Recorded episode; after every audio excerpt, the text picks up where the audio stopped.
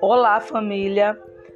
Como uma forma de esclarecer sobre o trabalho pedagógico com crianças pequenas, retomo a BNCC e os direitos de aprendizagem. No último podcast, falei sobre o direito de conviver. O assunto agora é o brincar.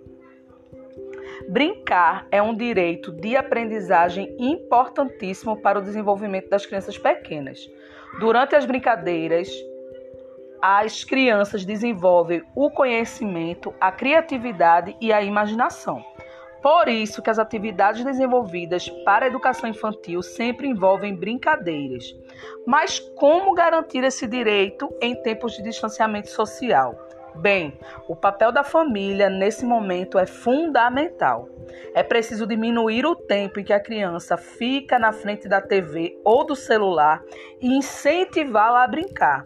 Brincadeiras como amarelinha, a dedonha, brincadeiras de roda, mímica e faz de conta.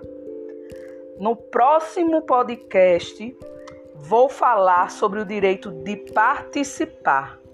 Um abraço e até lá! Thank you.